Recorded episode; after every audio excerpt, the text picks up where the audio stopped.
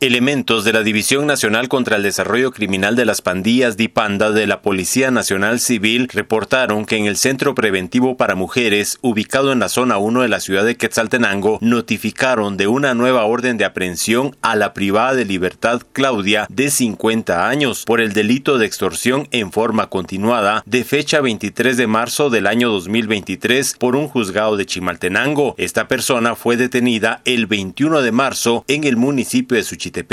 Por el mismo delito. Desde Emisoras Unidas Quetzaltenango informa Wilber Coyoy, primera en noticias, primera en deportes.